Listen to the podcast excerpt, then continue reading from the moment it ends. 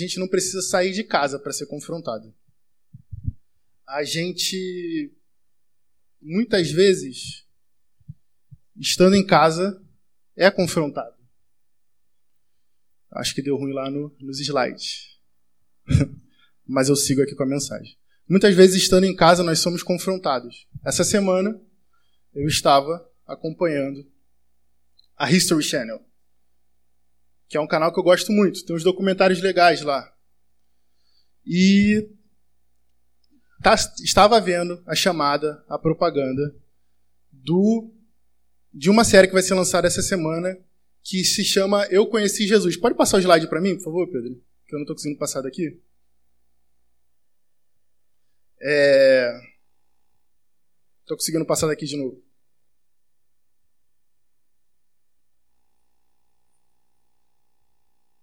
Problemas técnicos. Volta. Enfim, já deu o spoiler aí da, da do que, que significa essa série. A série da, da, da History Channel vai falar sobre pessoas que conheceram Jesus. Gente, esquece de slide, vou pregar sem slide hoje. É, fala sobre pessoas que conheceram Jesus. E aí vai trazer os relatos lá de, de João Batista, relatos reconstruídos, claro. Mas essas séries da History têm uma característica muito complicada de quando nós vamos assistir. Há um tempo atrás foi lançada uma outra série, que era daquela imagem ali que vocês viram. Pedro, pode desligar. É, que era, o título era Quem é o verdadeiro Jesus? E basicamente era uma série inteira questionando a veracidade da palavra de Deus. A veracidade do relato bíblico acerca de Jesus. E se você procurar um pouco mais lá no, na internet, você vai descobrir que a History fez uma outra, uma, uma outra série também chamada A Bíblia Proibida. E é uma série cheia de teorias da conspiração acerca da Bíblia, de que ela não foi escrita por quem nós dizemos que ela foi escrita. É, mas essa mesma History vai passar a série Alienígenas do Passado. Então acho que não dá para confiar muito nas séries da History. Mas tudo bem. É, a gente vamos para outra área que a gente também é atacado. Se a gente está passando por uma banca de revistas, a gente vai ver lá o que talvez, o qual talvez seja a, a revista de divulgação científica mais importante no Brasil, que é a Super Interessante. A Super Interessante é uma revista que se preocupa em, em comunicar a, a ciência, o que está sendo descoberto é ciência, de forma acessível, geralmente para jovens e tal. E tem muitas capas de, da Super Interessante falando sobre Jesus. Se você digitar lá no Google Super Interessante Jesus, vai estar tá lá a verdadeira história de Jesus. Vai aparecer o Jesus verdadeiro. A Bíblia tinha razão e por aí vai. São, muito, são mais de 10 edições que eu, que eu olhei lá no próprio site da Super Interessante, falando contra a fé cristã.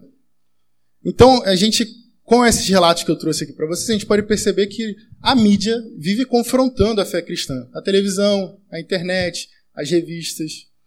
É... Por outro lado, a gente também não é só confrontado através da mídia.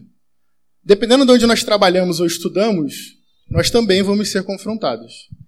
É, e geralmente nesses ambientes, ambientes em que nós estudamos, seja uma faculdade, seja escola, ou dependendo do ambiente que você trabalha também, essa, esse questionamento não vai vir de seus superiores, não. Vai vir de quem está do seu lado, dos seus amigos. Eu estou concluindo uma faculdade pública e assumo para vocês que nenhum professor confrontou minha fé, mas meus amigos, quem estava do meu lado ali nas cadeiras, muitas vezes. E geralmente o que é falado são coisas como a Bíblia é machista, né? A Bíblia é antiquada. Jesus não é esse todo-poderoso que a Bíblia fala, não curou ninguém. Ele só era um líder religioso, um rabino que andava ali pela época. E quando a gente vai falar sobre ressurreição, aí as pessoas não querem nem ouvir a gente. Quando a gente fala que a gente crê que Jesus Cristo retornou dos mortos, é como se a gente estivesse acreditando em coelhinho da Páscoa. como se fosse um Papai Noel. As pessoas nem querem discutir sobre isso. Com esses confrontos que a gente vive, a gente pode cair no erro de afirmar que o que nós cremos é apenas, é apenas o que nós achamos. Não, eu creio em Jesus porque eu acho ele um bom líder. Eu creio em Jesus porque eu acho aqui no meu coração que ele ressuscitou. Aliás, ele ressuscitou aqui no meu coração, ele não ressuscitou de verdade, ele está aqui dentro, vivo. Só que a gente esquece que a nossa fé é baseada em fatos. E a gente, em vez de falar que eu acho, a gente tem que falar, foi isso que aconteceu. E foi por causa, porque isso aconteceu, que o mundo mudou. Foi porque isso aconteceu que nós estamos aqui hoje, na Igreja Presbiteriana do Jardim Guanabara, falando sobre ressurreição. Foi porque isso aconteceu que os portugueses chegaram aqui e vai, vai voltando na história que você vai ver todas as consequências da ressurreição. A ressurreição de Jesus, então, não é um boato, não é uma coisa que alguém disse que aconteceu, é um fato. É sobre isso que a gente vai conversar hoje. Desde a época de Paulo, os cristãos já são confrontados acerca da ressurreição. Pedro, você pode projetar aí para mim 1 Coríntios, capítulo 15, do versículo 12 ao versículo 14, por favor? Nessa carta, Paulo, nesse momento da Bíblia, Paulo fala aos coríntios sobre as dúvidas que eles estavam enfrentando naquele período. As dúvidas que eles tinham e que vinham até eles também. E Paulo vai falar o seguinte: Por meio dele, capítulo 15, versículo 12. Por favor. Ora, se o que se prega é que Cristo ressuscitou dentre os mortos, como alguns de vocês afirmam que não há ressurreição de mortos?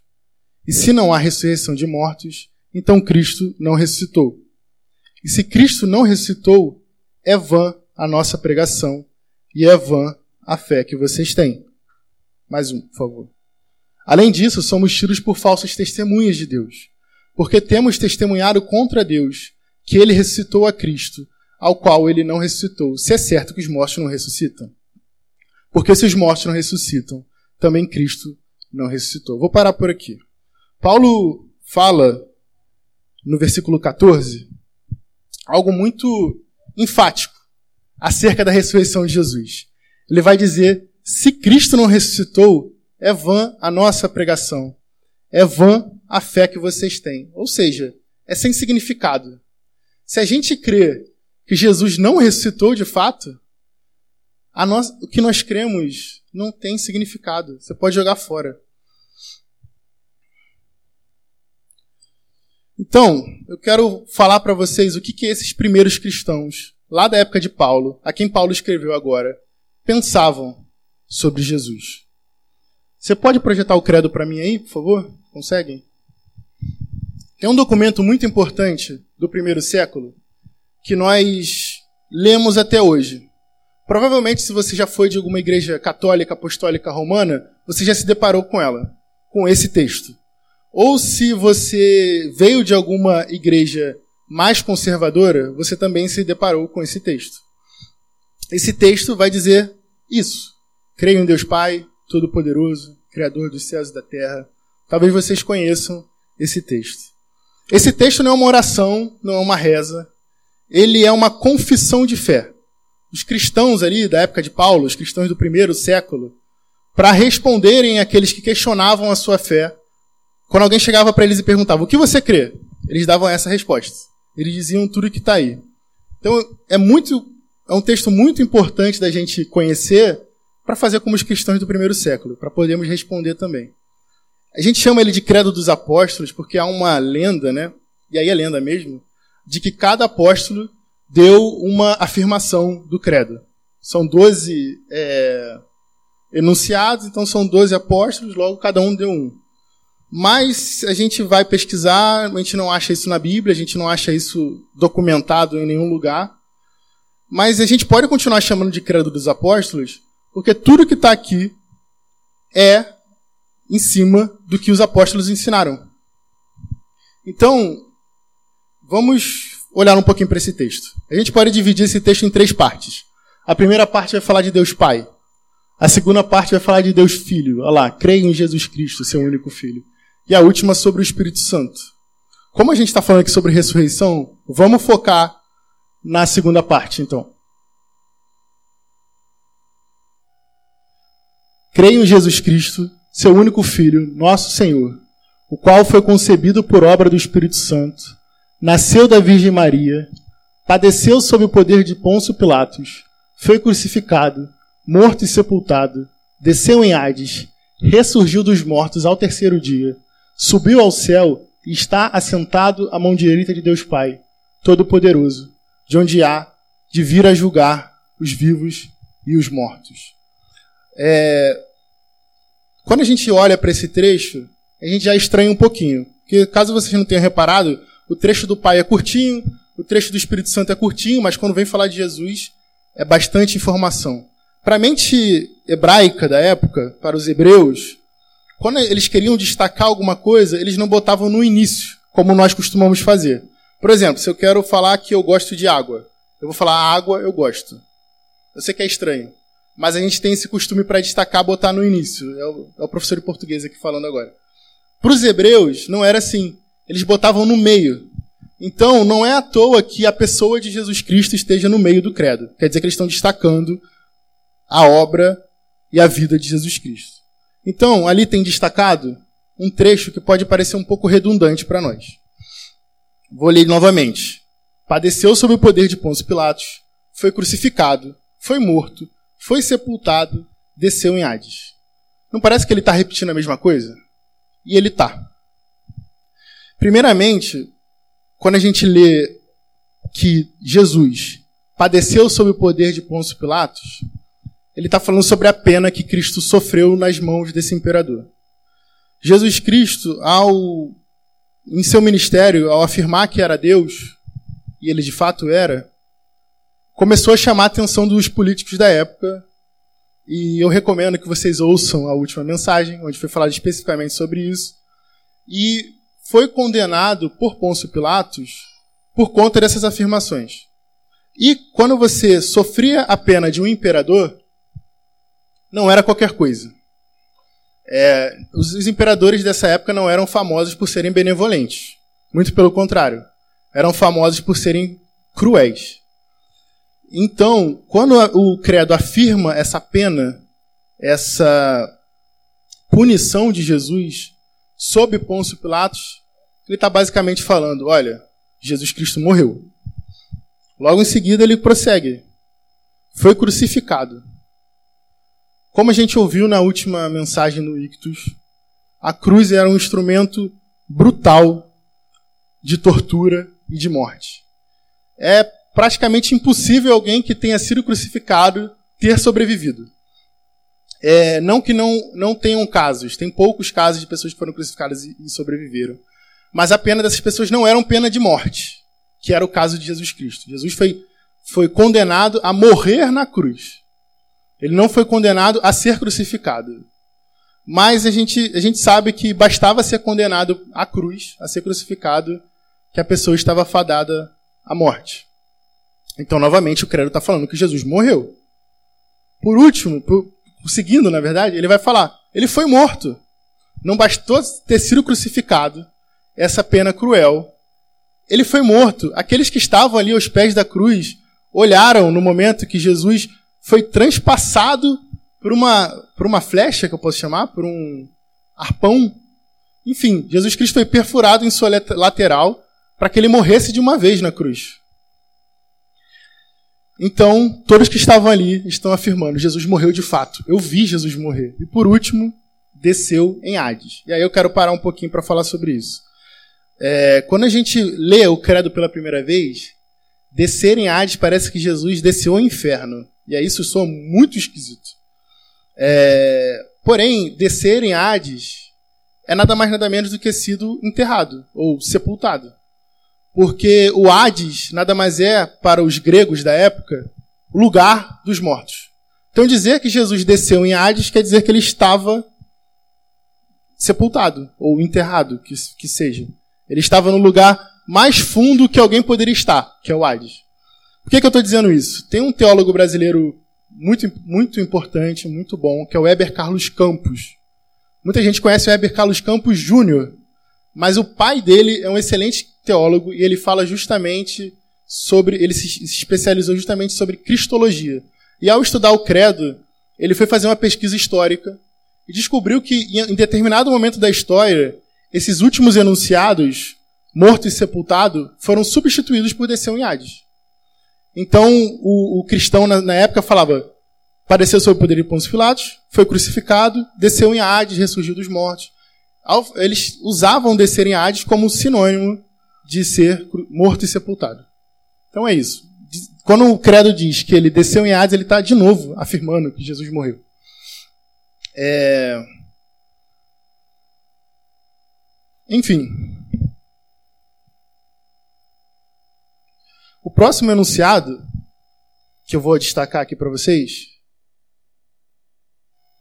é esse: que Jesus Cristo ressurgiu dos mortos ao terceiro dia, subiu ao céu e está assentado à mão direita de Deus Pai Todo-Poderoso, de onde há de vir para julgar os vivos e os mortos. E é um enunciado esquisito pra caramba. Porque até então ele está falando: olha, Jesus morreu, hein?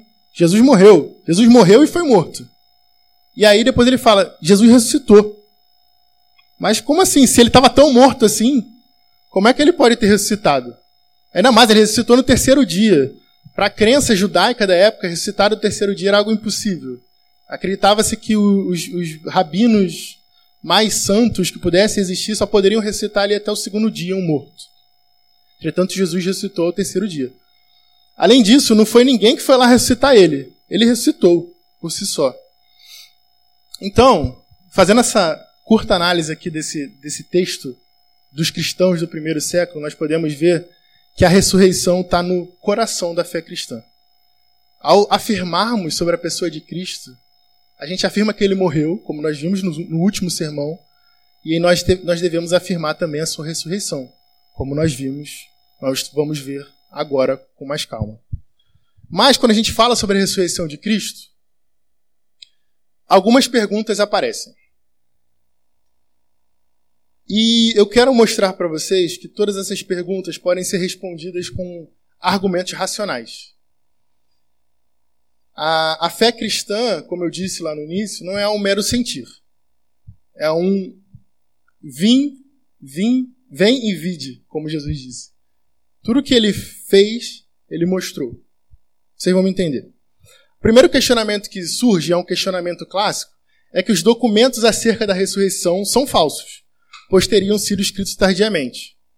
Ou seja, os evangelhos lá da Bíblia, aqueles livros que nós temos nesses livrinhos aí que estão à frente de vocês, são falsos. Porque 400 anos depois, alguém escreveu, escreveu eles. Então, como é que alguém escreveu sobre a ressurreição se essa pessoa nem estava lá? 400 anos depois, ninguém estava vivo para ver que Jesus ressuscitou. Só que esse é um argumento que nem na academia mais é aceito. Ele é um, é um, é um é uma pergunta ou um argumento de dois séculos atrás, feito por um teólogo chamado Ferdinand Christian Bauer. Perdoe meu alemão, que não existe.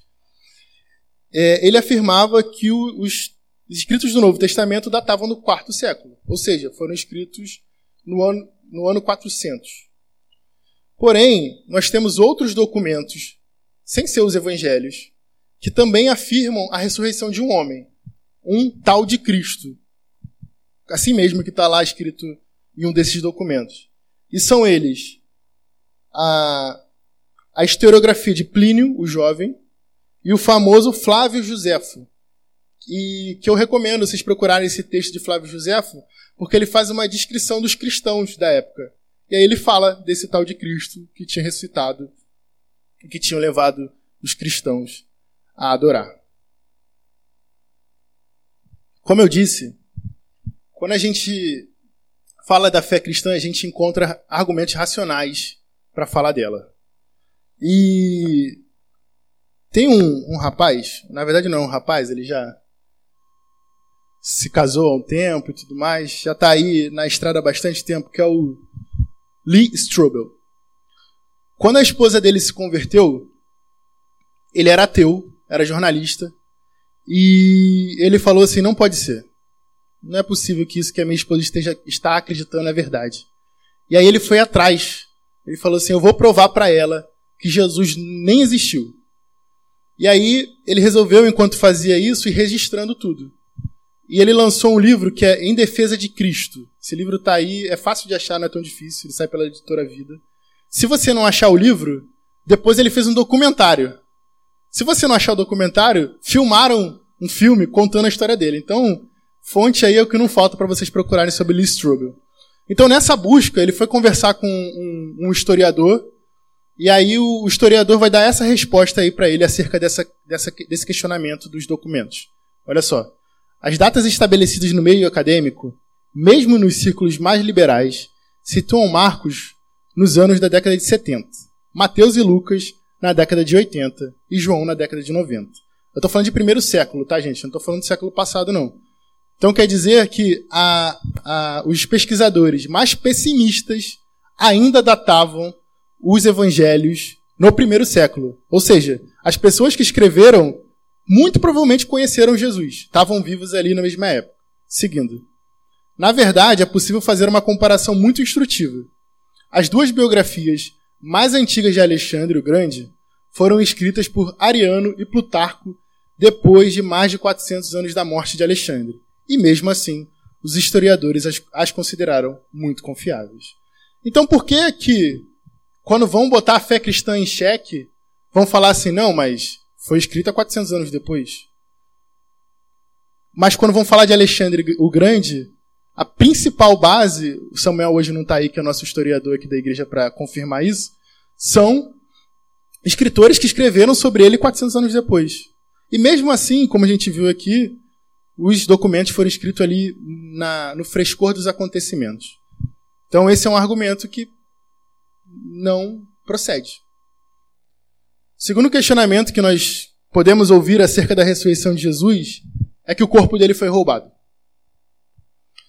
E aí, ela é uma hipótese bem interessante porque a própria Bíblia refuta. A própria Bíblia vai dar uma resposta.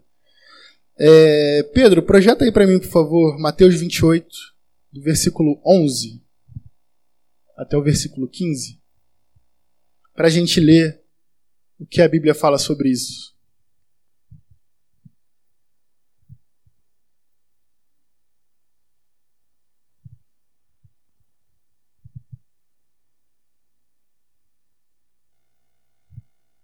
Olha, diz assim: Enquanto elas iam, eis que alguns dos guardas. Está narrando aqui o acontecimento da manhã da ressurreição de Jesus, gente. E, enquanto, enquanto elas iam, eis que alguns dos guardas foram à cidade e contrataram aos principais sacerdotes tudo o que havia acontecido, e contaram. Reunindo-se eles em conselho com os anciãos, deram grande soma de dinheiro aos soldados. Recorrendo-lhes, digam isto: os discípulos dele vieram de noite enquanto estávamos dormindo e roubaram o corpo. E se isso chegar ao conhecimento do governador, nós o convenceremos e faremos com que vocês não tenham maiores preocupações. Deixa eu explicar o que está acontecendo aí. Ah, seguindo. Os soldados receberam dinheiro, fizeram como tinha sido instruídos. Esta versão se espalhou entre os judeus até o dia de hoje. É, explicando o que o texto está falando. Logo depois que as mulheres viram Jesus ressurreto, elas saíram e foram contar para todo mundo. Os guardas pegaram dinheiro, os guardas, os líderes religiosos da época pegaram dinheiro e levaram até os guardas e falaram assim: olha, espalha para todo mundo que o corpo de Jesus foi roubado. Tá aí, tá narrado na Bíblia. É, tá bom, digamos que isso de fato tenha, de, que de fato o corpo de Jesus tenha sido roubado. Pode voltar lá para os slides, por favor. Digamos que de fato o corpo de Jesus tenha sido roubado. Vamos pensar um pouquinho sobre isso. O túmulo na época, ele era cavado numa pedra. Ele não era para baixo assim. Ninguém era ninguém era enterrado assim e ressuscitava assim. Na verdade, a pessoa tinha que virar de lado para ressuscitar. É uma provocação aí para os amigos que gostam de teologia. É, então, o corpo era enterrado dessa forma, e na frente de onde o corpo estava, era posta uma pedra. Essa pedra não tinha nada menos do que 4 toneladas. E para mover essa pedra, eram preciso no mínimo quatro pessoas que eram especialistas em fazer isso, ou seja, eram homens muito fortes. Agora pensa comigo. Os discípulos de Jesus, em particular os apóstolos, eram pescadores, um era médico, trabalhava na coletoria, trabalho administrativo. Como é que eles teriam força, mesmo sendo 12, para movimentar uma pedra de 4 toneladas? Tudo, tudo bem, digamos que eles consigam, mesmo assim eles consigam. Tinham guardas guardando o túmulo de Jesus. Eles teriam que de fato subornar os guardas. Mas, como nós acabamos de ver aqui ao falar da própria pena de Jesus, quem traiu o imperador sofria penas muito graves. Principalmente os guardas. Óbvio que eles não aceitariam suborno tão fácil. Então tem muitos fatores aí que a gente tem que considerar ao falar ao, ao falar sobre esse questionamento, né? De se o corpo de Jesus teria sido roubado. Mas pensando um pouquinho, a gente vê que é, no mínimo, improvável, se não impossível. Outra pergunta acerca do, da ressurreição de Jesus. Os discípulos foram ao túmulo errado? Então vamos lá, vamos pensar. Os discípulos estão lá, ah, vamos lá roubar o corpo de Jesus, tal. Aí olharam assim para a direita, esquerda, olharam para a direita, ah, vamos para cá. Aí tinha lá um, um, túmulo aberto, eles olharam assim, ih, Jesus não está aqui, ressuscitou. Gente, isso não procede. Jerusalém é, até hoje, uma cidade muito pequena. Por mais que o, o, o enterro tenha sido fora da cidade, só tinha um lugar onde corpo, os corpos eram enterrados. É, além disso, também não era um lugar tão grande. E para eles terem se enganado, eles teriam que ter usado um GPS, na verdade. Para se enganar, hein?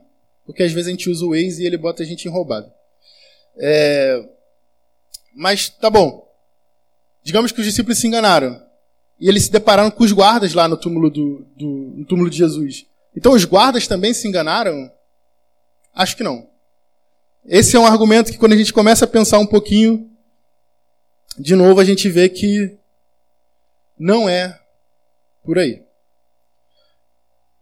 Próximo argumento que eu acho mais engraçado, pelo menos, e eu já ouvi esse argumento na faculdade, é de que os discípulos viram Jesus em uma alucinação. Tava todo mundo lá, meu Deus, ele morreu, caramba, será que ele volta? E todo mundo viu um Jesus assim na na vidraça, né, que nem aconteceu aqui no Brasil um tempo atrás. E olha, Jesus voltou, Jesus ressuscitou. Por que, que isso não procede? É, não basta, não precisa ser um psicólogo, basta pesquisar um pouquinho ali para entender que as alucinações ocorrem individualmente por pessoas. Então, Ninguém alucina a mesma coisa ao mesmo tempo. E Paulo, lá em 1 Coríntios 15, versículo 1 a versículo 4, vai dizer o seguinte: Irmãos, venho lembrar-lhes o evangelho que anunciei a vocês, o qual vocês receberam, e no qual continuam firmes. Por meio dele, vocês também são salvos, se retiverem a palavra, assim tal como a preguei a vocês, a menos que tenham crido em vão. Antes de tudo, entreguei a vocês o que também recebi: que Cristo morreu pelos nossos pecados, segundo as Escrituras, e que foi sepultado e ressuscitou ao terceiro dia, segundo as Escrituras. E apareceu a Cefas, e depois aos doze. Depois foi visto por mais de quinhentos irmãos de uma só vez, dos quais a maioria ainda vive, porém alguns já dormem. Depois foi visto por Tiago, e mais tarde por todos os apóstolos. Por último, depois, por último, depois de todos, foi visto também por mim, como por um nascido fora de tempo. Então Paulo aí está falando, olha só, esse papo de alucinação, esse papo de que, de que Jesus não ressuscitou de, fa de fato, não procede. Basta você perguntar para mim, que vi Jesus depois de ter sido, de, depois de ter ressuscitado. Basta você perguntar para Cefas, que viu Jesus Olha, 500 outras pessoas viram Jesus ressurreto. Vai lá, pergunta para eles, eles ainda estão vivos. Tem alguns que já morreram, já dormem. Mas eles estão lá, você pode ir lá perguntar. Então, não seria não é possível que 500 pessoas alucinassem Jesus. Os 12 apóstolos em momentos diferentes alucinassem Jesus. Os 12 apóstolos em momentos iguais também alucinassem Jesus. Eles estavam numa sala quando Jesus aparece a primeira vez para eles, todos juntos. Então, esse argumento da alucinação também não procede. É, tem outros argumentos, alguns, alguns mais engraçados, inclusive. Algumas pessoas vão dizer que, que Jesus foi substituído por um impostor, né? que não era Jesus de fato, ali, que voltou. Era alguém, era um cover de Jesus. É, é um pouco duvidoso isso, né? Outros também vão dizer que Jesus não morreu de fato. Ele estava lá enterrado no túmulo, todo quebrado porque estava sendo crucificado, e de repente ele, caramba, eu não, não morri. Aí ele levantou, moveu a pedra de quatro toneladas, saiu e saiu andando por aí falando que tinha ressuscitado. Gente, esse, esse argumento não procede. A cruz é muito brutal. É impossível Jesus ter levantado depois, mesmo se ele tivesse vivo, porque a dor provavelmente seria dilacerante. E se os discípulos mentiram acerca da ressurreição de Jesus, eles sabiam que iam sofrer a mesma pena de Jesus. E talvez você já tenha conhecido alguém que mentiu para você. E basta você pressionar um pouquinho que a pessoa volta atrás. Imagina pessoas sendo levadas à morte por conta de uma mentira. Vocês acham que eles não voltariam atrás por isso? Olha, se eles morreram como morreram, afirmando essa verdade, e não morreram de qualquer jeito, não. Estevão foi o primeiro mártir, o primeiro cristão a morrer. Ele foi expulso de uma cidade, apedrejado. De tanta pedra, tantas pedras que tacaram nele, ele foi morto. Pedro também foi crucificado. Crucificado até de um jeito provavelmente mais cruel, de cabeça para baixo. É, Paulo, de quem nós estamos falando tanto nessas cartas que estamos lendo, foi decapitado por afirmar que Jesus tinha ressuscitado. Então, se eles fizeram isso, é porque essa é uma mensagem que precisa ser pregada. Essa é uma verdade essencial para a nossa fé. Bom, dito isso, o que a ressurreição significa para nós? Vocês já ouviram aí, realmente tem muitos argumentos racionais. Mas o que, eu tenho a ver com isso? Vamos lá ver Paulo falando sobre isso de novo em 1 Coríntios 15, do versículo 19 ao versículo 23. Se a nossa esperança em Cristo se limita apenas a esta vida, somos as pessoas mais infelizes deste mundo. Mas, de fato, Cristo ressuscitou dentre os mortos, sendo ele as premissas, as primícias do que dormem. Visto que a morte veio por um homem, também por um homem veio a ressurreição dos mortos. Porque, assim como em Adão todos morrem, assim todos serão vivificados em Cristo. Cada um, porém, na sua ordem. Cristo, as primícias, depois os que são de Cristo na sua vinda. É, gente, eu quero muito que vocês prestem atenção nisso. Felipe, ou, ou Fabiano, liga as luzes aqui do meio, por favor. Obrigadão. Eu quero olhar para o rosto de vocês enquanto eu estou falando sobre isso. Se você não gravou nada do que eu falei aqui até, até agora, grava o que eu vou falar a partir de então, certo? Paulo está falando das consequências da ressurreição. Está falando, basicamente, o seguinte. Deixa eu passar aqui o slide.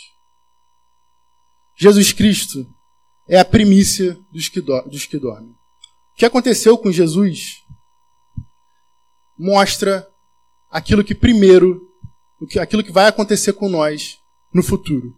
Jesus é o primeiro de algo que está por acontecer, a ressurreição dos mortos. A ressurreição de Jesus aponta para a nossa ressurreição. Haverá um dia que aqueles que foram chamados por ele, por Jesus Cristo, que creram em seu evangelho, na sua história, na sua trajetória e depositaram a sua vida na vida de Jesus, irão ressuscitar em glória. Assim como Jesus ressuscitou, haverá um dia que nós ressuscitaremos também. Jesus precisou morrer na cruz porque o salário do pecado é a morte, como diz lá em Romanos 6, versículo 23. E acerca disso, um teólogo muito importante, um pastor, na verdade, chamado Charles Spurgeon, no seu, um dos seus livros chamado Diante da Porta Estreita, ele vai falar da seguinte forma: ele vai comparar o pecado a uma grande dívida.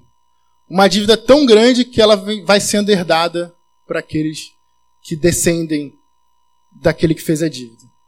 E não basta você saber que tem essa dívida. Você tem que pagar. Mas ela é tão grande, esses juros estão correndo há tantos anos, que você não é capaz de pagar. Porém, se ninguém paga, alguém está pagando essa dívida e alguém vai ter que pagar. Jesus é esse que paga a dívida em nosso lugar. Jesus é esse que tem a capacidade de entregar o valor que nós não temos. Essa dívida é tão grande que ela foi contraída lá em Adão, primeiro homem. E Adão, num momento em que ele achou que ele estava comendo apenas de um pequeno fruto, ele estava nada mais nada menos do que rompendo a maior coisa que nós temos, que nós tínhamos, que é a nossa aliança com Deus. Então pensa numa corrente, numa corrente bem resistente, que liga dois lados. Se um elo dessa corrente se rompe, e é isso que Adão fez, rompeu esse elo que ligava o homem a Deus, é preciso que esse elo seja consertado. Só que uma corrente muito resistente precisa do mesmo ferreiro para fazer aquele elo. E é por isso que Jesus, o próprio Deus, veio à Terra para restaurar esse elo, essa aliança que nós tínhamos com Deus. Jesus veio para nos representar, assim como Adão. A dívida que Adão fez no nosso lugar, vamos dizer assim, na verdade, Adão é, é você. Você estava lá em Adão. Não se enganem falando, ah, eu não ia comer desse fruto, não. Você ia comer do fruto, sim. O fruto era bonito. O fruto era saboroso. Você estava com fome. A sua esposa estava te oferecendo, ou seu marido, se você quiser mudar aí. Nossa, ele é confiável, ele vai me oferecer coisa boa. Você ia comer o fruto. Não se engana, não. Esse, essa dívida contraída por Adão, só Jesus Cristo pode pagar. Porque foi Deus que fez o elo que nos ligava a Ele. Então somente o próprio Deus poderia reconstruí-lo. E Jesus vem a essa terra, anda entre nós e morre naquela cruz para restaurar esse elo rompido. E a ressurreição é a prova de que Jesus é de fato Deus. Somente um pode dar vida. Somente um pode trazer algo morto à vida, que é Deus. Como eu disse, não foi ninguém que foi lá no túmulo e falou: levanta e anda, como Jesus Cristo fez. Ele se ressuscitou. Ele levantou daquele túmulo. Jesus Cristo é Deus.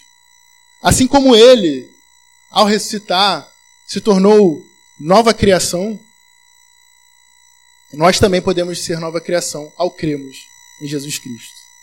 Lá em Filipenses 2:9, nós vemos que a ressurreição de Jesus Cristo mostra que naquele momento ele tem o nome que é sobre todo nome. Qual é o nome que é sobre todo nome, senão o nome de Deus? Qual é o nome mais importante que nós podemos conhecer, senão o nome de Deus? Jesus Cristo é Deus e ele prova isso quando ele se levanta daquele túmulo. A ressurreição aponta para os últimos dias. Como eu disse, assim como Jesus ressuscitou, nós também ressuscitaremos. Mas pensa um pouco aqui comigo. Jesus Cristo tinha sido açoitado, tinha sido crucificado, tinha sido transpassado por uma lança. Ele ressuscitou, mas provavelmente ele ressuscitou cheio de dor. Não. Jesus Cristo saiu daquele túmulo andando, sem nenhuma dor. O que Paulo está falando no versículo seguinte, eu já, já destaquei, é que todos nós seremos vivificados em Cristo, assim como ele. Jesus Cristo saiu andando, ali com aquelas cicatrizes, e foi encontrar os seus discípulos. Ele mostrou: olha só, eu morri, estou aqui de novo. Vocês podem ver. Está aqui a minha cicatriz nas mãos, nos meus pés.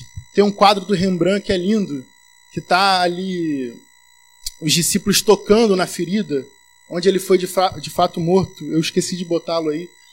Mas assim como Jesus Cristo levantou dos mortos sem dor, um dia nós também voltaremos sem nenhuma dor. Como Jesus Cristo teve um novo corpo, nós teremos um novo corpo também. A gente. Provavelmente você tem dor na coluna, você tem, talvez você tenha alguma doença degenerativa, algo que as pessoas falam que não tem cura. A ressurreição de Cristo mostra que haverá um dia onde essas coisas não vão existir. A gente falou das enchentes aqui que aconteceram há pouco tempo. Haverá um dia que o sofrimento causado por situações como essa não vão existir. Jesus Cristo está mostrando isso para a gente ao voltar dos mortos. Esse novo, esses novos corpos, Paulo vai chamar de corpos espirituais. Não significa que os corpos espirituais sejam corpos etéreos, assim, sem forma, que a gente não vai pegar. Muito pelo contrário. Como eu falei, os discípulos tocaram no corpo de Jesus, que era um corpo novo. Ele era tão novo que no caminho ali para Emaús, alguns discípulos andavam e não reconheceram ele. É... é essa a bênção que Deus quer nos dar. A bênção de um novo corpo.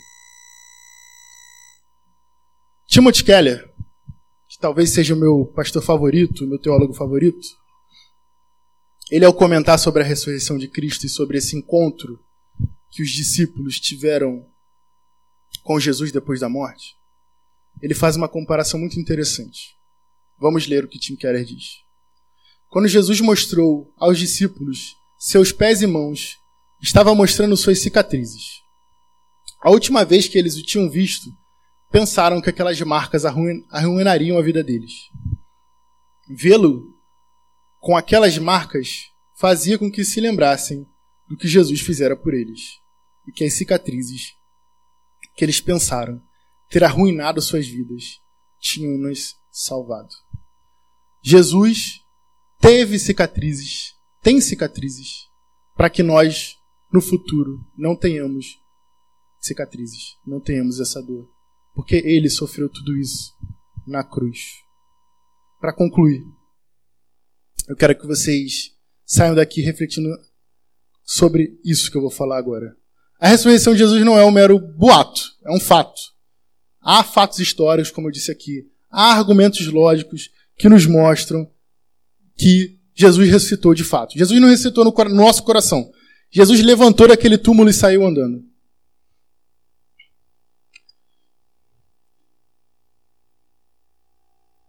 Assim como os primeiros cristãos declaravam que Jesus ressuscitou, nós também devemos fazer isso. Como eu disse aqui diversas vezes, é central a nossa fé, a crença na ressurreição. Às vezes a gente está num ambiente de trabalho, na faculdade, e você não quer falar que acredita nisso.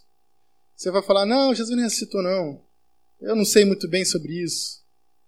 Mas isso é essencial para a nossa fé. Dizer que Jesus Cristo ressuscitou é a prova de que Ele é o próprio Deus, é a prova de que haverá um futuro sem dor novos céus e nova terra, onde nós estaremos com Ele. Nós temos que ter essa certeza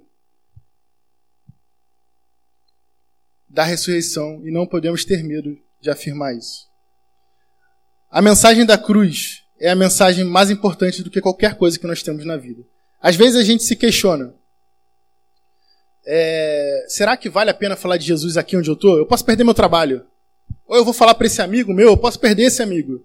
E se você perder um amigo porque você falou de Jesus para ele, provavelmente não era seu amigo. Porque ele sabe que aquilo ali transformou a sua vida. E é natural que a gente queira compartilhar com outras pessoas aquilo que transformou a nossa vida. Às vezes a gente pode, inclusive, por afirmar a fé em Jesus, perder a nossa vida. Perder a nossa vida de fato. A gente sabe de relatos no Oriente, em países onde o cristianismo é proibido, de pessoas que morrem Assim como os apóstolos que eu falei lá atrás, por falarem que Jesus Cristo ressuscitou. A última coisa que eu quero que fique na cabeça da gente, e eu querer chamar o pessoal do louvor aqui para subir, enquanto eu concluo, que em Cristo nós iremos viver um tempo onde não há mais dor. Jesus Cristo so, sofreu o que sofreu naquela cruz para que nós não tivéssemos mais dor ele venceu o pecado naquela cruz. Nada do que nós possamos passar hoje ou do que nós possamos ganhar é maior do que o que nós iremos ganhar na glória, na eternidade. O Cristo vivo, ressurreto, nos atrai para perto dele, para nos dar algo muito maior do que, do que nós temos nessa vida. Ele nos dá, nos dá um amanhã. Ele veio para restaurar a nossa aliança com Deus, porque sem a nossa aliança com Deus, nós não temos amanhã. Nós não podemos desfrutar desse momento na eternidade onde nós estaremos com Deus, sentados com os nossos amigos, nossos irmãos, banqueteando o que há de melhor. Jesus Cristo nos dá a nova aliança. Ele é quem recupera aquele elo que foi quebrado lá em Adão. E esse elo é muito mais forte do que aquele, porque ele é feito pelo próprio Deus, em nosso nome. Se você quer ter esse amanhã que eu falei aqui hoje, se apegue a essas verdades que eu falei. Creia que Jesus de fato ressuscitou. Creia que Jesus morreu a morte que morreu em nosso lugar para pagar o preço que nós não poderíamos pagar. Possivelmente hoje é o pecado que te escraviza. Mas seja dependente não do pecado, não dos seus erros, mas do acerto de Cristo na cruz. Ele viveu uma vida perfeita em nosso lugar e ele pagou o preço que nós não podemos pagar. E é porque ele vive que nós podemos crer no amanhã.